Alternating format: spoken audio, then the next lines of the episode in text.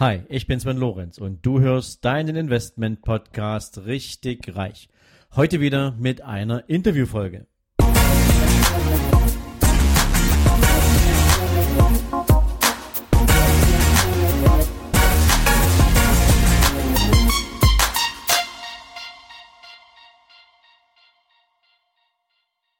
Herzlich willkommen zu einer neuen Folge von deinem Investment Podcast Richtig Reich und heute mal wieder mit einer Interviewfolge. Ja, und das Spannende ist, ähm, ich sitze hier mit meinem Gast Thorsten Gerber. Wir sitzen auf Mallorca im Rahmen einer kleineren Mastermind-Gruppe und ich habe Thorsten gebeten, zu mir ins Interview zu kommen, weil er hat eine sehr, sehr spannende unternehmerische Historie an die ich unbedingt glaube, mit euch teilen zu müssen, weil sie natürlich nicht nur über Erfolg berichtet, sondern weil es eine ganze Menge Herausforderungen im Leben von Thorsten gegeben hat und jeder Mensch in irgendeiner Weise mit Herausforderungen konfrontiert wird und oft genug dass, dass das Mindset beziehungsweise so die Hilfestellung nicht vorhanden sind, um aus manchen Tälern wieder rauszukommen. Und Thorsten hat das geschafft und ist ein erfolgreicher Unternehmer. Und insofern erstmal herzlich willkommen, lieber Thorsten, hier bei mir im Interview. Lieber Sven, ganz, ganz herzlichen Dank für deine Einladung. Ich habe mich ganz riesig darüber gefreut. Es ist mir wirklich eine Ehre, hier bei dir im Interview zu sein. Und äh, ja, bei mir war nicht immer so alles Gold da, da sprechen wir definitiv gleich drüber. Ähm, vielleicht ganz kurz, Thorsten, sag doch meinen Zuhörern mal ein bisschen, ähm, wer ist Thorsten? Mhm. Also wo kommst du her? Wo ja. muss man dich jetzt zuordnen? Ähm, zum Zweiten wäre ganz gut zu wissen, ähm, was hast du eigentlich aktuell für Business? Ja. Ähm, und wir sprechen im Nachgang natürlich dann auch mal darüber, was du jetzt gerade für ein Herzensprojekt auf dem Zettel hast, weil es ist natürlich geboren aus deiner sozusagen aus seiner Karriere. Ja, ja, Über die Karriere sprechen wir auch noch. Ja. Aber vielleicht mal ganz kurz ein bisschen persönlich, ein bisschen unternehmerischen Background. Wer ist Thorsten Gerber?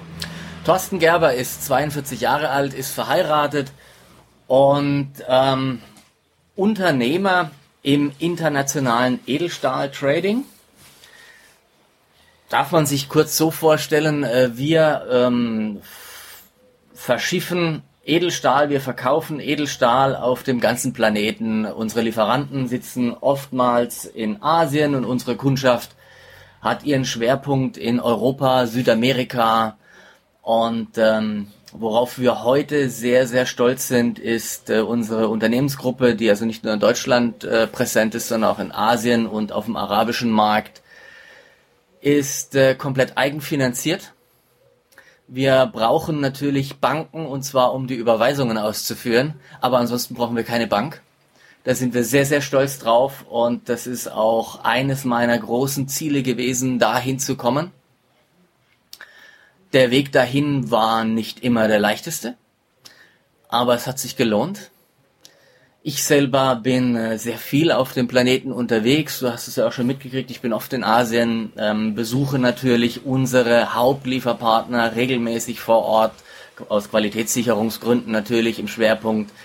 Äh, denn ähm, bei, bei uns ist es so, ich vertrete den Spruch, ich will den Kunden zurück und nicht die Ware, sprich Reklamationen äh, gibt es bei uns sehr, sehr wenig. Und das ist der nächste Punkt, auf den ich sehr stolz bin, dass wir da hingekommen sind wie bin ich überhaupt Edelstahl-Trader geworden? Und lustigerweise, wer mich aus der Stahlbranche kennt, der lacht heute garantiert und sagt, gerade du musst jetzt Edelstahl verkaufen. Ich habe früher immer gesagt, lass mich in Ruhe mit Edelstahl. Ich bin eigentlich gelernter Werkzeugmacher und gelernter Industriekaufmann. Und als Werkzeugmacher ähm, hast du mit sogenanntem Werkzeugstahl zu tun. Das würde jetzt etwas äh, zu weit gehen, das, äh, die Unterschiede zu erklären. Und da habe ich auch ein sehr großes Fachwissen mir angeeignet über verschiedene Stähle, über die Anwendung von Stählen, auch in technischen Problemfällen. Aber mit rostfreiem Edelstahl konnte ich früher äh, wirklich nichts anfangen. Also ich komme ja selbst aus ähm, einem ursprünglichen Berufsausbildungszweig oder aus einem, ich habe einen Beruf gelernt Ja. vor meiner Bankenkarriere, ähm, Maschinen- und Anlagenmonteur hieß das in der alten DDR, Ja. Industriemechaniker für Maschinen- und Systemtechnik hieß das dann später Ja. in der Bundesrepublik. Und ein Teil meiner Aufgabe war übrigens genau ähm, die Arbeit ähm, zu erlernen im Umgang mit Werkzeugstahl beziehungsweise anderen Stahlarten. Es gibt da so ein super Eisen-Kohlenstoff-Diagramm, woran ich mich erinnere, was ich gehasst habe, weil ich gedacht habe, mit dem Abgang von der Schule hat sich Chemie für mich erledigt, aber nein, ich habe es wiedergefunden. Und ähm, ich habe Edelstahl ebenfalls gehasst, weil es das am schwersten zu verarbeitende äh, Material war. Ja. Ähm, ich musste damals auch schweißen lernen und all so eine Sachen. Mhm. Und ähm, das macht sich mit Edelstahl total blöd. Und ähm, ich kann verstehen, warum du Edelstahl nicht mochtest. ähm, da haben wir schon mal eine sehr coole Gemeinsamkeit, auch wenn das Ja. mit unseren heutigen Geschäftsmodellen im Business überhaupt nichts mehr zu tun hat. Ähm, sehr, sehr cool. Ähm, wie ist es dann weitergegangen? Du hast ähm, dieses Edelstahl-Business, ähm, wie hast du das aufgebaut? Wie, wie bist du dann auf die Idee gekommen, dann Ja. doch was mit Edelstahl zu machen? Wie bin ich auf die Idee gekommen? Schlussendlich bin ich auf die Idee gekommen äh, über einen äh, befreundeten mh, Handelsagenten, der uns im, ähm, in, im südamerikanischen Markt im Bereich Werkzeugstahl äh, vertritt, vertreten hat, noch vertritt, äh, auf einer Geschäftsreise nach Bogota. Das war sehr spannend für mich, das erste Mal äh, Kolumbien, das erste Mal Bogota. Du kannst dir vorstellen, was mir da im Vorfeld alles gesagt wurde und geraten wurde und äh, ich komme ja nie wieder lebend zurück. Also okay, spannend, war toll, war eine meiner besten und schönsten äh, Geschäftsreisen, muss ich sagen. Naja, und äh, nachdem wir so einige Kundentermine gemeinsam gemeistert haben, ähm, sind wir abends zusammengesessen, haben den Tag nochmal Revue passieren lassen. Und dann hat er mich angesprochen, hat gesagt, Mensch, Thorsten, deine Frau ist doch Italienerin, die spricht doch fließend Italienisch, die arbeitet bei dir im Unternehmen. Ähm, Italien ist ein großer Edelstahlmarkt. Sag mal, hättet ihr nicht Lust? Du weißt, ich mache ja da auch für den da aus Taiwan ähm, hier äh, seit einigen Jahren den Vertrieb auf dem südamerikanischen Markt und hast du nicht mal Lust, dir das anzuschauen? Ich mache dir da auch das Entree dort und da äh, ich gesagt, ausgerechnet ich, ausgerechnet ich, der Edelstahl nicht leiden kann, soll jetzt das machen. Aber weißt du was? Ja, das machen wir. So bin ich da gelandet und aus einem aus einer Bierlaune heraus, ähm, äh, damals habe ich noch Alkohol getrunken, zwar nicht viel, aber hin und wieder, ähm, ist heute unser Hauptbusiness geworden. Also das ist 99,9 Prozent unseres Umsatzes ist rostfreier Edelstahl. Sehr cool. Sehr cool. Also man kann also auch mit ungeliebten Dingen Ja. richtig cooles Geschäft machen. ähm, das ist vielleicht für den einen oder anderen jetzt nicht wirklich eine beruhigende Message, aber ähm, es ist halt spannend, wie sich auch manchmal die ähm, die Dinge verändern und äh, was man manchmal für eine Sicht auf die Themen kriegt, weil man sich vielleicht auch etwas intensiver mit den Rahmenbedingungen für ein Geschäftsmodell auseinandersetzt. Ja. Aber das können wir ähm, dann gern auch noch ein Stück vertiefen. Ähm, ich habe ja in der Einführung gesagt, du hattest keine leichte Zeit und ähm, deine Geschichte beeindruckt mich immer wieder, weil ähm, ich in meinem Umfeld natürlich auch gern mit Menschen unterwegs bin, die äh, die beißen, die die wollen, die die für Ja. sich Erfolg nicht zu einer Option gemacht haben, sondern zu einem Fakt.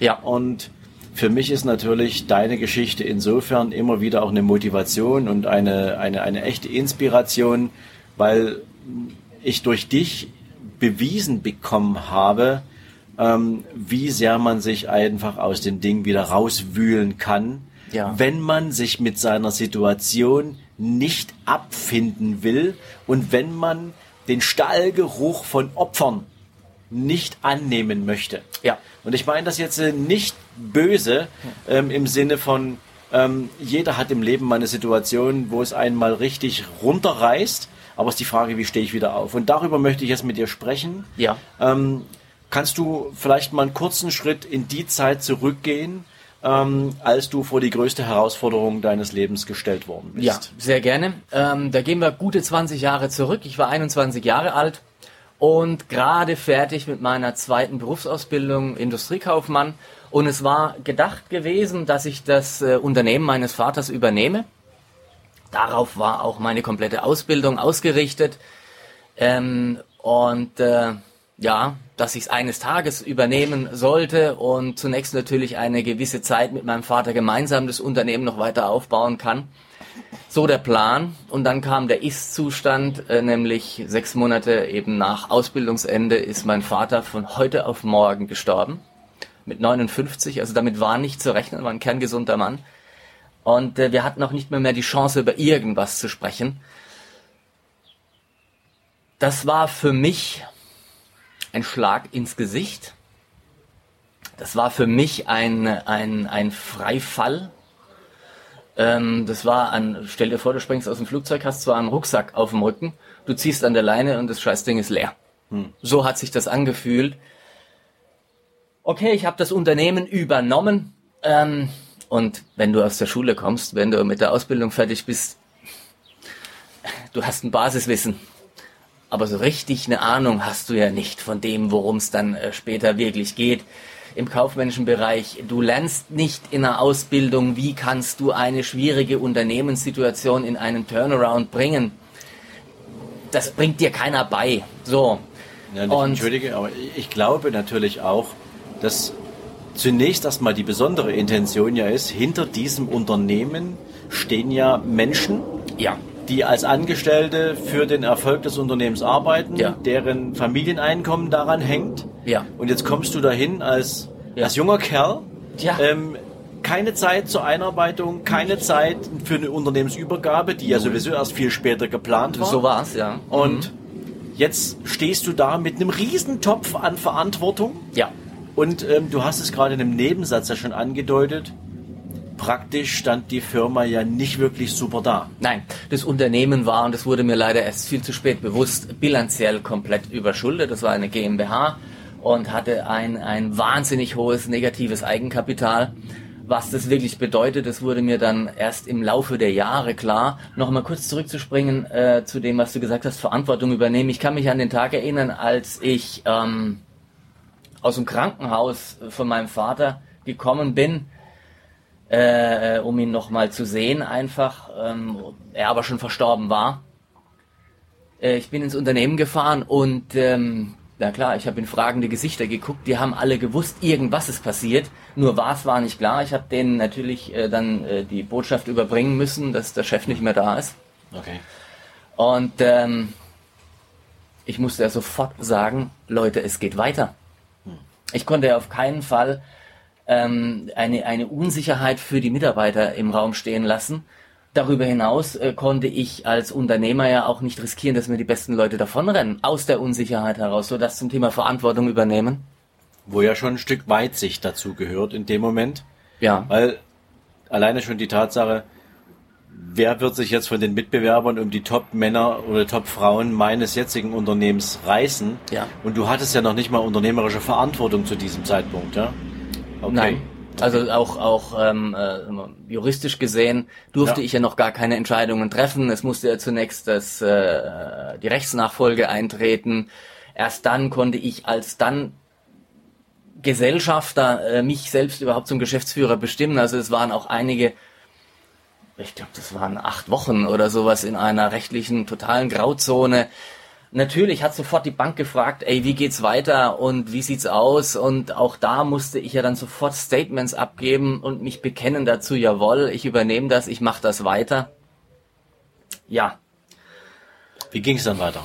Es ging weiter über sieben Jahre, als ich versucht habe, dieses Unternehmen, was zum einen, wie schon gesagt, äh, bilanziell überschuldet war, darüber hinaus einen völlig veralteten Maschinenpark in einem produzierenden, metallverarbeitenden äh, Marktsegment unterwegs war, das Ruder einfach rumzureißen ähm, und habe dann einfach jede Menge eigene Fehler noch dazu gemacht. Ich glaube, ich habe so gut wie jeden Fehler gemacht, den man nur machen konnte, bis hin äh, zu dem Privatvermögen, was ich komplett ins Unternehmen natürlich investiert habe, bis nichts mehr da war. Ähm, und nach sieben Jahren war einfach klar, jetzt geht nichts mehr. Bei mir ist die Liquidität am Ende. Die Bank äh, ist immer noch nervöser geworden und hat immer noch kritische Fragen gestellt und hat dann natürlich eines Tages gesagt, so, das war's jetzt gewesen. Bitte die Kredite zurückbezahlen. Ja, das war's gewesen. Insolvenzantrag äh, für die GmbH. Ähm, mein Wohnhaus war weg. Äh, Geld, sagte ich schon, war keins mehr da. Ich stand vor Nichts. Da war nichts mehr. Ich hatte noch 100 Euro, einen vollen Tank und ein Auto, bei dem die Rate nicht mal mehr bezahlt war. Das war mein Neuanfang. Ähm, ich war das, war das mhm. jetzt in dem Moment schon ein Neuanfang oder war das in dem Moment, also so wie du es beschreibst, ist es ja für mich in dem Moment, wo du, wo du echt realisierst, egal ob das jetzt übrigens die Bank ist, die dich in die Situation bringt, weil sie die Kredite fällig ja. stellt, oder weil du vielleicht irgendwelche Lieferanten nicht mehr bezahlen kannst, ja. ähm, in dem Moment, wo dir bewusst wird, und ich meine, auf der einen Seite deutet sich sowas ja ein Stück weit an. Ja. Also spätestens in dem Moment, wo du anfängst, deine eigenen Vermögenswerte zu beleihen, ja. ähm, beziehungsweise einzubringen, ja. ähm, siehst du ja, dass es nicht nach vorne geht, weil normalerweise sollte es ja andersrum sein, dass was dazukommt. ja. ja? Ähm, aber in dem Moment, wo du ganz bewusst die Entscheidung treffen musstest, jetzt muss ich hier den Stecker ziehen. Ja. Ähm, das, ich kann mir das gar nicht vorstellen, ehrlich gesagt. Ähm, was, was, mhm. geht in, was geht einem in so einem Moment durch den Kopf, wenn du weißt, es ist ja nicht nur dein Leben, das ja. du ja wieder auf die Reihe kriegst im besten Falle, ähm, sondern über viele Jahre sind ja auch familiäre Strukturen in so einem kleineren Unternehmen entstanden. Ja. Da hängen ja Menschen zusammen, ähm, die bis zum letzten Tag mit voller, voller Leidenschaft sich fürs Unternehmen gerade gemacht haben. Ähm, wie, wie, was, was passiert da im Kopf? Ich möchte noch mal zu dem Bild zurückgehen, was ich vorhin mal genannt habe, wenn du aus dem Flugzeug springst, äh, ja. nur mit einem Rucksack. Äh, ähm, es war ein Aufklatschen. So okay. habe ich mich gefühlt. Es war ein Aufprall auf dem Boden, ein völliges Benommensein, ein nicht wissen, was jetzt ist jetzt eigentlich los und äh, überlegen, okay, wie stelle ich jetzt das erste Bein wieder senkrecht auf den Boden? Mhm. Ähm, ich weiß noch, ich konnte am letzten Tag äh, den Mitarbeitern nicht mehr in die Augen schauen. Es ging nicht mehr. Das hat mir irrsinnig wehgetan, weil die, also die Kernmannschaft hat mit mir gekämpft bis zum Schluss und mhm. ja, musste sie ziehen lassen. Mhm. Ähm, das war hart. Das war emotional mit nach dem Tod von meinem Vater eines der schlimmsten Erlebnisse, was ich so hatte. Aber das war ja erst der Anfang von einer noch viel ja. gruseligeren Geschichte. Dann, ja, natürlich. Also ähm, das, äh, ja. Mhm. Bist du bereit, darüber zu erzählen? Ja, also, ja, ja, ja. Weil das ist ja, ja, für mich eigentlich so dieser Turnaround, der sich dann in dem Moment schon angedeutet hat. Mhm. Ähm, wie, wie, was ist dann passiert?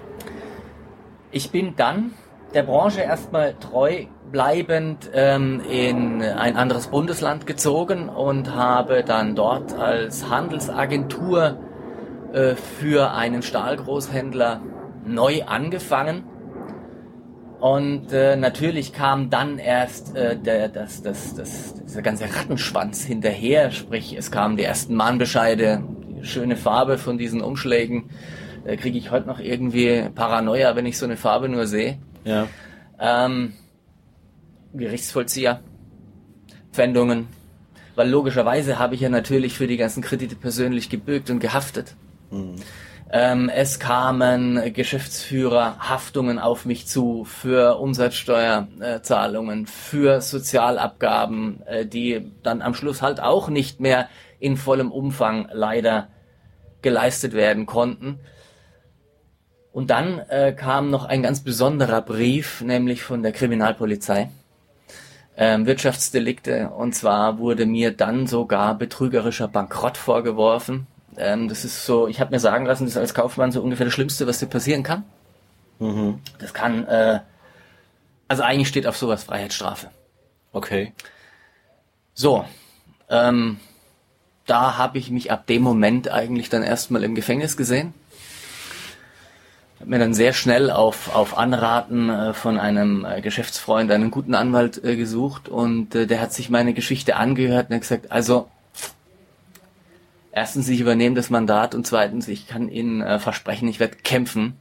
Sie werden hier mit maximalem blauen Auge rauskommen. Ich werde dafür tun, was nur irgend möglich ist. Und ähm, das hat sich aber auch hingezogen. Glaub mir, da waren Nächte dabei, ich habe mich echt im Knast gesehen. ich habe davon geträumt, ich äh, gehe jetzt da in irgendein ein nicht gerade wirklich schönes Haus und äh, hinterher fällt eine Tür zu, hinter mir fällt eine Tür zu und äh, das war es gewesen.